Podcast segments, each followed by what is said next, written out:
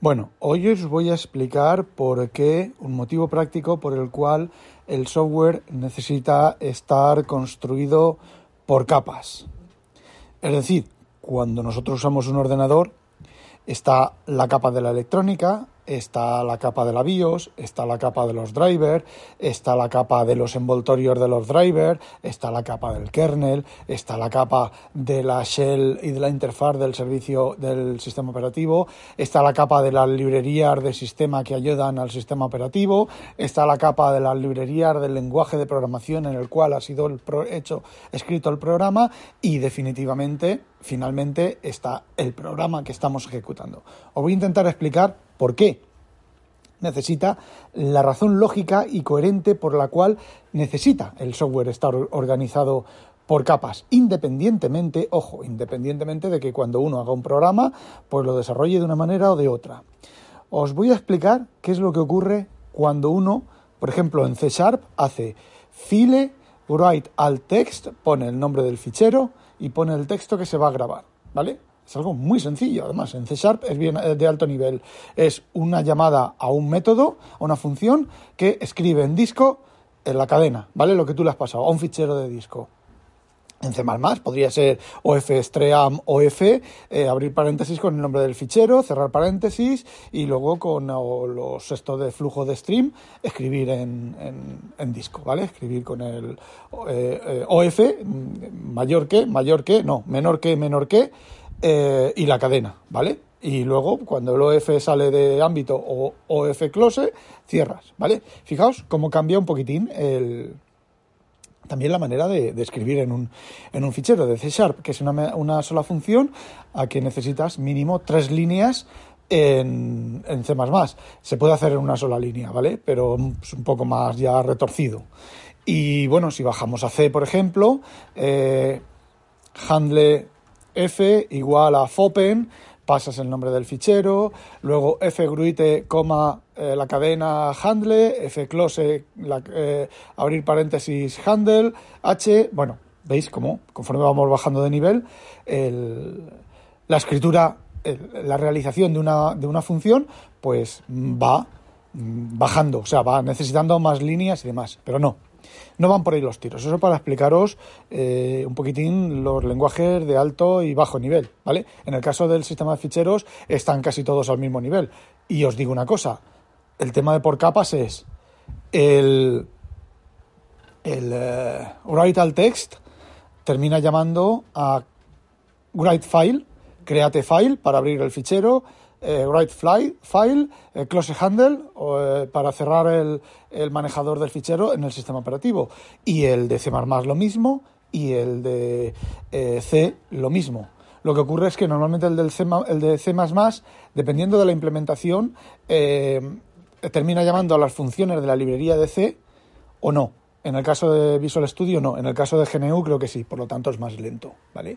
En el caso de, Visual Studio llama directamente a Create File, Write etc. Bueno, imaginaos que hacemos la llamada en C Sharp, me imagino que Java tendrá una función equivalente y el rustidera S y el Go, que es escribir en un fichero, una cadena o un array en un fichero, ¿vale? Vamos a simplificarlo y vamos a escribir una cadena. Nosotros, imaginaos que tuviéramos que hacerlo nosotros todo. Imaginaos, nosotros creamos el código fuente, eh, write file, el nombre del fichero y la cadena. El cuerpo de la función. El cuerpo de la función tendría que, primero, empezar a leer la estructura de bajo nivel del disco, que los discos últimamente se gestionan LBA, Large Block Area, que es el disco duro no es más que una especie de que cajoneta, iba a decir infinita, no es infinita, ojalá, una cajonera eh, de, de, cajones, bloques de cajones, uno al lado del otro, ¿vale? Infinito, en línea, línea infinita. Bueno, pues el programa lo primero que tendría que hacer es cogerse, abrir el, el disco duro, o sea, llamar a la BIOS, llamar a la BIOS, vamos a parar en, a nivel de BIOS, ¿vale? Llamar a la BIOS a abrir el disco duro en modo RAW, empezar a leer e interpretar lo que hay escrito en el disco. El sector de boot, ¿vale? Tiene que hacer un montón de cálculos para ver dónde está la tabla de acceso a ficheros. Luego tiene que ir a esa área de la tabla de acceso a ficheros y leer la tabla de acceso a ficheros. Luego ahí tiene que encontrar un hueco en, en el acceso a ficheros, en los ficheros. Un hueco para el nombre del fichero, ¿vale? Una vez que tiene el hueco del nombre del fichero, lo que tiene que hacer es reservar esa tabla, eh, escribir el nombre del fichero, ¿qué ocurre? Tiene que controlar que el nombre del fichero no exista o si existe y hemos pasado las opciones adecuadas, que lo abra, mire a ver dónde empieza y dónde termina el fichero, y entonces abra, se vaya a ese sector del disco donde termina, mire a ver si hay hueco en el, en el, en el bloque, si hay hueco para añadir la cadena, o en el caso de que se quiera sobreescribir, tiene que cogerse, irse al principio del bloque, sobreescribir la cadena, luego descartar el resto de bloques del fichero, si es sobreescribir, y eh, decirle al sistema operativo, no, ojo, no al sistema operativo, anotar en la tabla de bloques libres que se han liberado, que esos bloques han sido liberados. Y entonces, una vez que ha hecho todo eso, entonces escribe en disco la cadena que nosotros le hemos pasado, ¿vale? Luego, ¿qué es lo que ocurre? Que tiene que decirle al sistema operativo, los bloques, al sistema operativo, no, perdón, al, al, al disco duro, lo que está escrito en el disco duro, tienen que encontrar la zona de...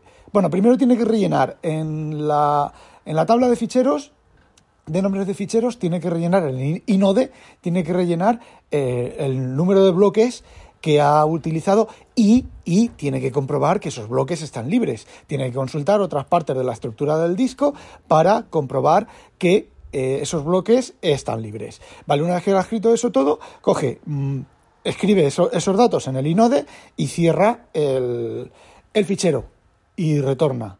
Fácil, ¿no? Vale, no es tan fácil. Porque para mirar el LBA, nosotros tenemos, hemos dicho a la BIOS, ¿vale? Ahora vamos a bajar a la BIOS. A la BIOS tú le preguntas, oye, dime el LBA, el, bloque número 0, ¿vale? Luego el 1, luego el 2, luego el 3. Bueno, el bloque 0 en el MBR me dice en qué sitio está el, el primer inode, ¿vale? Entonces yo cuando en ese código que tengo que hacer, que tengo que construir, ¿vale? El inode, tengo que irme tengo que mirar la tabla, la, tabla de nodos, la primera tabla de nodos, y mirar a ver si hay hueco. Si no hay hueco, tengo, es, normalmente suele ser una lista enlazada, ¿vale? Eh, ya os comenté cómo eran las listas enlazadas, pero en este caso en disco. El inode está en el bloque 33, el siguiente inode al final de ese inode, y encontramos que el siguiente inode está en el, en el, en el sector 57, eh, ¿vale? Y hasta que encontremos un hueco. Bien, una vez que hemos encontrado un hueco, hacemos todo lo que os he dicho antes. Pero claro, ¿cómo abrimos un inode? ¿Cómo abrimos un sector de estos? ¿Vale? Pues tenemos que emitir comandos.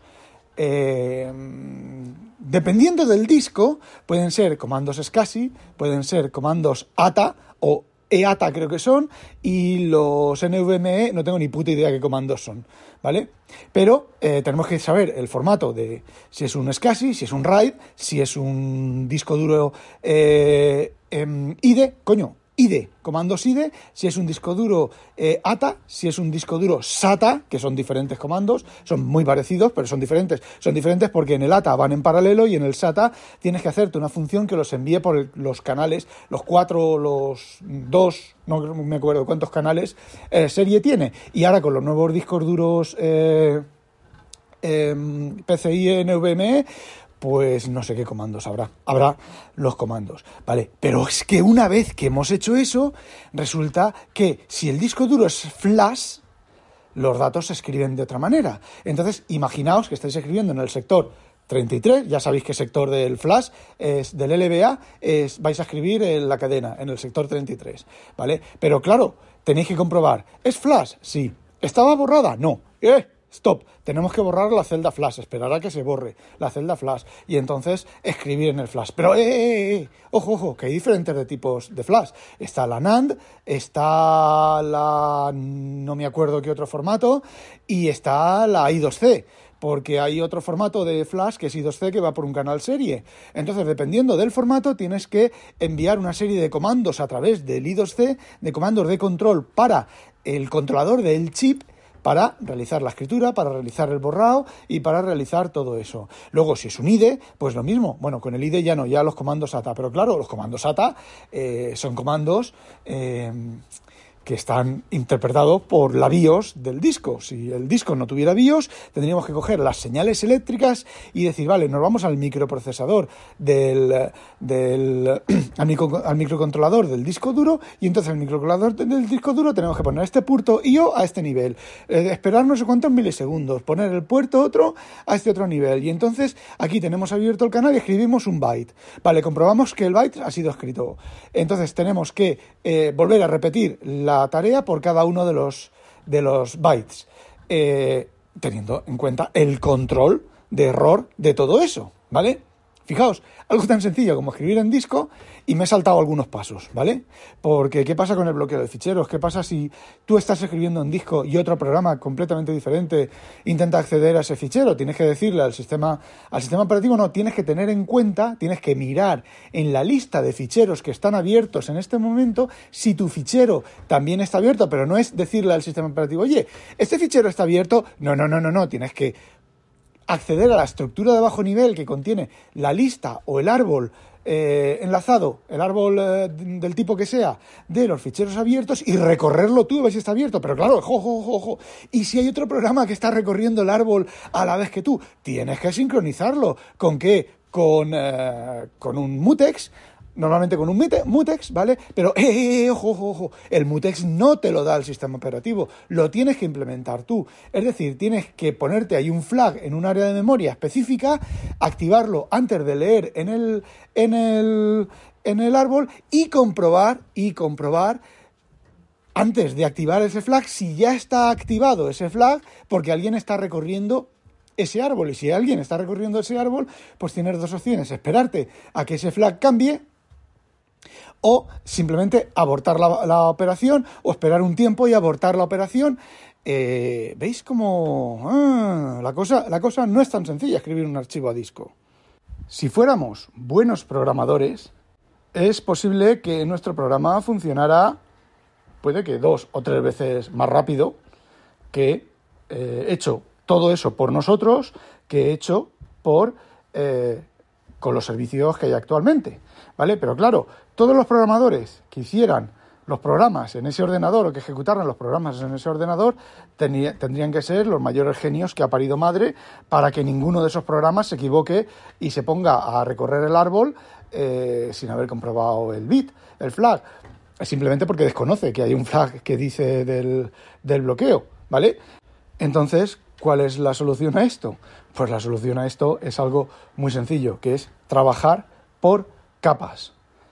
El disco flash, el disco SSD, ¿vale? O la, eh, micro, la, el USB, el pincho USB o la micro SD, tiene dentro un controlador que convierte o que adapta todos los comandos de bajo nivel de los chips que están, que están integrados en ese, en ese componente, en ese dispositivo, los adapta mediante un estándar que es el estándar, en este caso de las SSD, pues el estándar de serial no sé qué de las SSD. En el, en el caso de los, de los discos SSD, pues es el estándar del, del, puerto, del tipo de puerto que tenga. Si es SATA 2, si es IDE, no creo que haya discos flash IDE, pero si es IDE, si es PCIe, la, la versión de PCIe con una serie de comandos, ¿vale? Entonces esa, ese programa que está ejecutándose dentro del disco nos aísla de todas esas cosas y nos dice, vale, aquí nosotros tenemos, yo esto lo sé de las memorias flash, ¿vale? Todo esto habrá cambiado,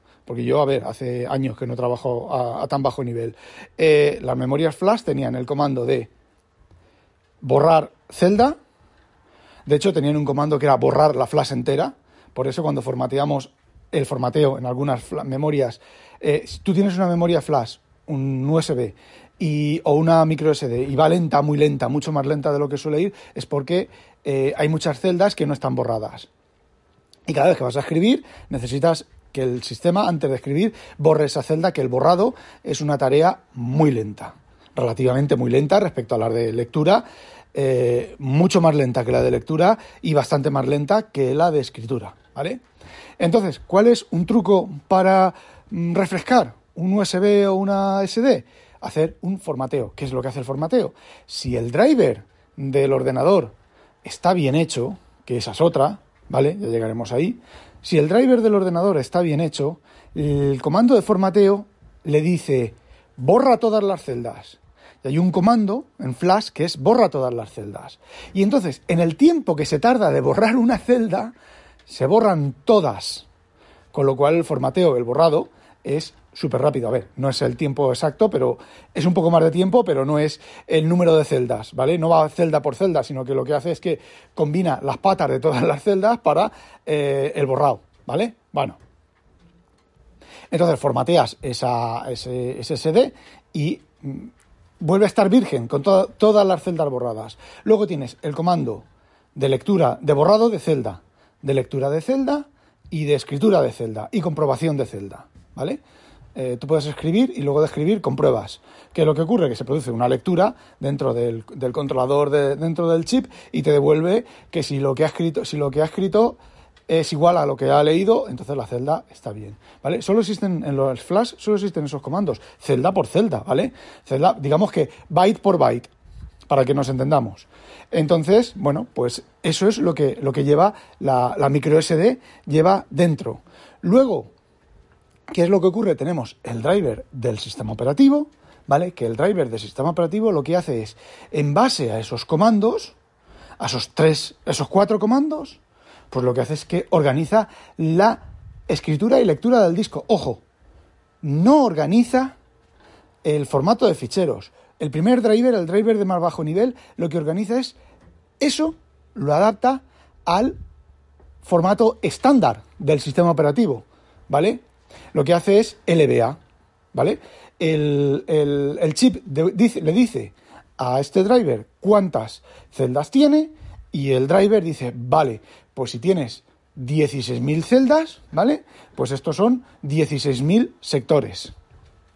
Que no quiere decirse que 16.000 celdas sean 16.000 sectores, porque el LBA lo que hace es para evitar, tú imagínate que tienes 16 eh, gigas, un, USB de 16 gigas.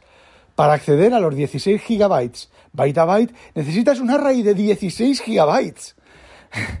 Necesita la misma memoria RAM que tienes en el, en, el, en el, flash. Entonces, lo que ocurre es que se organiza por sectores normalmente de 4K, pero creo que puede haber de 4K, de 8, de 16, de 32, de 64, ¿vale? Es, decir, es decir, que la combinación del driver de bajo nivel de la, de la SD o del pincho USB y el driver de bajo nivel del sistema operativo te organiza esos 16 megas en no sé cuántas celdas de 4K o de 8K, ¿vale?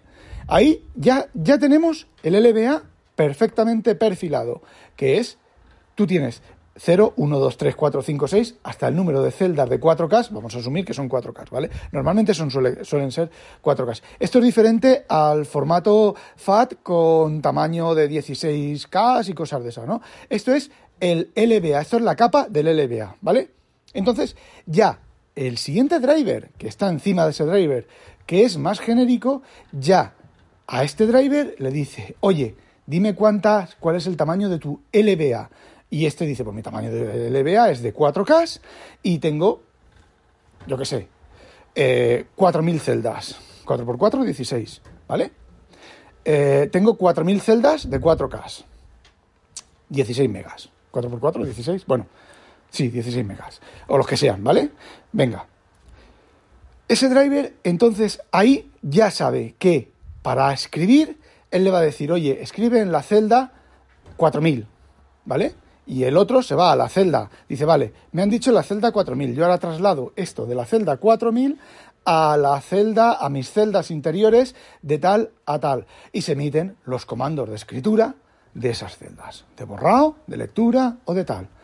¿Qué es lo que ocurre? Si el driver es adecuado, si el driver está bien hecho, la combinación de drivers está bien hecha, cuando uno formatea el disco duro, le dice al LBA, Formateo, pon a cero todas las celdas. Pero claro, el LBA es chulico, es muy inteligente y dice, vale, vale, pero esto es si todas las celdas, en lugar de emitir por cada celda el comando de borrado, no, le voy a decir a la micro SD o al USB o al flash, a ver, borra el flash entero.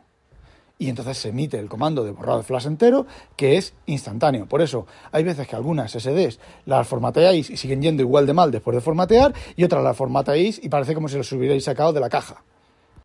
Bueno, fijaos que ahora ya tenemos aislados todos los discos duros de nuestro sistema operativo, de nuestro sistema, funcionan todos con LBA y todos tienen la misma organización lógica. Lo hemos estructurado por capas. Antes, si nosotros no hubiéramos tenido esa serie de capas, hubiéramos tenido que ir descendiendo poquito a poquito, poquito a poquito, de bajo nivel hasta los diferentes tipos de discos. Entonces, tú has hecho un programa que yo qué sé, que escribe en disco, pero el cliente tiene una, flash.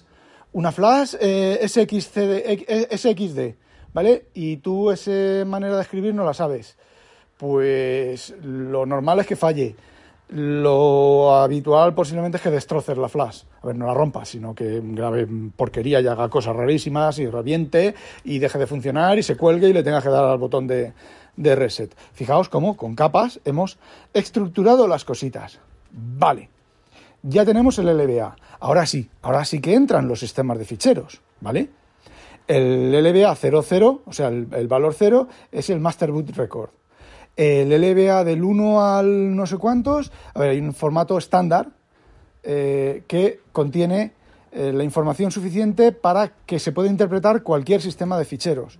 En el caso del 0, pues hay una serie de bytes que indican el, el tipo de partición, o sea, el tipo, sí, el tipo de partición, exacto, el tipo de partición que hay en ese disco en el sector cero. Estamos ya en el, en, el, en el nivel más alto. Entonces, ¿qué es lo que ocurre? Cuando nosotros o una aplicación va a escribir en el disco, le coge el driver que está por encima del LBA y dice, léeme el sector cero, dime dame el sector cero. El LBA le devuelve, pregunta a la SD o a la flash o al disco duro mecánico, oye, dame el, el sector cero, ¿vale? Le devuelve el sector cero, que se lo devuelve al, al esto de alto nivel, y ese alto de nivel, mira, ah, Vale, esto es una, esto tiene eh, el inicio de, la de las particiones, de la, definición de particiones, normalmente está al lado, ¿vale? El inicio de las particiones empieza aquí, eh, este es un disco duro de este tipo, vale. Ahora, LBA, dame el contenido de la, LBA 1 al 16. ¿Vale? Entonces repetimos toda la secuencia otra vez, el LBA devuelve a este nivel y dice, ajaja, cuatro particiones, una de ellas formateada en FAT32, otra de ellas en NTFS y otra de ellas en APFS. Vale, pues el driver de alto nivel ya sabe que para escribir en la partición primera tiene que usar el formato de FAT32, en la segunda de NTFS, el de la tercera. Bueno, fijaos cómo ya, ya las cosas van teniendo un poco más de, de, de claridad, ¿vale? Y de nitidez. Vale, luego Ahora vamos a ir a la parte de arriba otra vez, ¿vale? Volvemos a nuestro write all lines, todas las líneas, ¿vale? Vamos a, a ver, esto que os estoy contando es tremendísimamente simplificado. Creo que Windows tiene 32 niveles de driver de sistema de ficheros, porque luego está el tema de los hook. Se puede insertar un, un trap, una intercepción a cualquier nivel del a cualquier nivel del sistema de ficheros, no, a cualquier nivel de Windows para realizar eh, cosas extras entre parches, entre parchear el sistema, alguna, algún bug o alguna cosa y parchear el, el sistema de ficheros, ¿vale? El sistema de ficheros, no, el driver, parchearlo en caliente el driver o hasta, bueno, pues interceptar lo que se escribe, encriptarlo y luego pedir dinero por ello, ¿vale? Tanto lo bueno como lo malo. Bueno, pues, pues ahora estamos en el alto nivel. Entonces, ¿qué es lo que ocurre? Esa, esa función simplificada, ¿vale? Le va a decir al sistema operativo, ¿vale? El sistema operativo Windows tiene mm, cuatro funciones, básicamente cuatro funciones, ¿vale?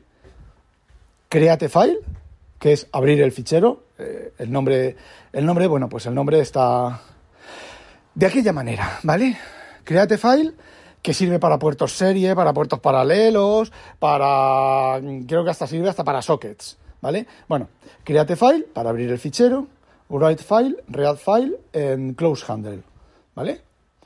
¿Qué es lo que está ocurriendo aquí? Bueno, nosotros llamamos a create file con un nombre de fichero, el create file se va al driver de, digamos, de siguiente, al, siguiente nivel. Bueno, vamos a ver, no, no, nosotros llamamos a create file, ¿vale? CreateFile es una función que está en Win32. Win32, que por cierto es secreta, ¿vale? Que lo que hay dentro de CreateFile creo que no sabe nadie cómo, cómo funciona. Se ha intentado hacer ingeniería inversa, pero no, no, está muy claro cómo funciona todo eso por ahí dentro. Bueno, CreateFile termina llamando a las funciones de NTOSKRNL, ¿vale? Que son las que realmente trabajan con los drivers. Entonces CreateFile dice, vale, me quieren abrir este fichero en esta ruta. Vale, lo, que, lo que hace el CreateFile es añade una serie de prefijos que los habréis visto alguna vez, interrogación, interrogación, barra, barra, no sé qué, punto, barra, barra, no sé cuántos. Todo eso es el formato para que NTFS y el siguiente nivel del driver entienda qué es lo que quieres hacer, ¿vale? Y entonces le pasa al driver de siguiente nivel esa ruta para abrir ese fichero. ¿Vale? El driver de siguiente a la vez, a la vez, se anota en el kernel, anota y dice, vale, este fichero se está abriendo en modo exclusivo. Es decir, nadie va a poder leer y escribir en este fichero hasta que no se cierre, ¿vale? Y anota ahí un flag que lo pone. También lo comprueba, ¿vale? Antes de abrir el fichero, ah, está en modo exclusivo. A ver qué me han dicho con el, el selector de seguridad o con el esto. Vale, voy a esperarme 50 milisegundos, 200 milisegundos. Si no puedo, retorno que el fichero está bloqueado. ¿Vale? Bueno, eh, le pasa esa ruta, que esa ruta, esa ruta es un, digamos que es un árbol B en forma de cadena. Es decir, todas esas cosas que añaden es el root del árbol. Y luego cada barra invertida con eh, un nombre es un nombre dentro de la estructura de ficheros de una carpeta. ¿Qué es lo que ocurre? Que recorrer ese árbol para encontrar el fichero es facilísimo, rapidísimo, más que facilísimo. ¿Vale? Entonces ya hemos llegado, ya hemos con el driver de más alto nivel, hemos eh, llegado a decodificar que tenemos, yo qué sé, C, mm, mis programas, barra, o sea, C barra mis programas, fichero de text, fichero TXT, ¿vale? El árbol es C, la unidad raíz, mis programas, fichero de texto. C, Vale, C. Ahí por ahí una capa que cuando yo voy a abrir a trabajar en C, tengo que llamar a las funciones de esta capa. Entonces, el driver del kernel dice, vale, llamamos a esta capa, quitamos el C, ya lo hemos quitado el C del árbol. Vale, ahora, mis archivos barra eh, archivo de texto.txt, ¿vale? Entonces, a ese driver le pasas mi programa, archivo, y ese driver lo que hace es, ese driver tiene un árbol de todos sus ficheros, vamos a suponer que los tiene en memoria, ¿vale? Recorre el fichero, se va a mi programa.txt y entonces ahí dice, ajá, esto está en el LBA 36, 37 y 40, ¿vale? Bueno, pues me están escribiendo, me están añadiendo un texto, ¿vale? Pues pido cuál es el siguiente LBA a la capa de, de más bajo nivel y digo, oye, necesito un, un LBA, un bloque nuevo. Pues mira, tienes el 36 o el 5000. Vale, el 5000. Pues entonces ahora yo le digo a esa capa, oye, en el 5000, escríbeme esto y dámelo a este fichero, ¿vale? Y entonces, ¿qué es lo que ocurre? La capa de abajo, que está entre el LBA y entre el alto nivel, dice, ajaja, vale, eh, disco duro, sector, eh, quiero que el LBA, a la capa del LBA, escríbeme esto en este LBA. Bajamos de nivel. El LBA, ahora la capa del LBA le dice al driver de la del, del disco, oye driver, necesito que me escribas esto en estos 4K de sectores que tienes aquí. Y el disco va a escribir. Y entonces resulta, ¡ay! ¡Están sin borrar! Vale, los borro y escribo. Retorno, que lo he hecho y vuelvo a subir hacia arriba. Y entonces el, nivel que está controlando los ficheros, el árbol de ficheros, dice, vale, ya se ha escrito, ahora al inode, al inode de este, donde está este fichero, le añado este nuevo sector a la lista de sectores que está usando. Le añado este nuevo sector, o se lo añade antes, ¿vale? No sé cómo funciona. Si lo añade antes y luego escribe, bueno, si lo añadirá antes y luego escribirá, ¿vale? Y entonces vuelve a llamar a la capa de LBA y dice, oye, en el sector 77, que es donde está este nodo, escribe esto modificado. Escríbeme este bloque que contiene la modificación del, eh, del nuevo inode de ese, de ese fichero. Bueno, retorna hacia arriba, la, bueno, la apertura de fichero, que se ha hecho el bloqueo y demás, la escritura en, en disco con writeFile, que lo mismo, writeFile termina llamando a la, a la función de, de NTOSKRNL que escribe en, en disco, y luego el close handle, pues es lo mismo, libera, libera el recurso, libera el handle, que no es más que un número, ¿vale? Yo os contaré cómo funcionan los handles en Windows en algún momento. Eh, no es más que un, que un, entero, ¿vale? Un número, es un índice a una tabla, como siempre. Eh, libera esa, el hueco de esa tabla, el, espacio utilizado por esa tabla. Eh, desbloquea el bit que ese fichero estaba bloqueado. Normalmente eso está en el inode, lleva flags, banderitas, bits, ti, ti, ti, y si un bit está uno, está bloqueado, está bloqueado en exclusivo, eh, es binario, es texto, es, bueno, un montón de, de, de flags que necesita y de cosas que necesita más cosas que necesita el sistema operativo. Y fijaos cómo una estructura en, en capas, nosotros solo tenemos que llamar a write alt text con las cadenas y todo lo demás se ocupa del sistema operativo. Y para nosotros es mucho más rápido, mucho más fácil hacerlo así que hacer toda la cadena de todas las cosas. ¿Es más ineficiente que hacerlo directamente? Como de aquí a Roma. Pero claro, eh, tenemos que tener en cuenta los otros amiguitos.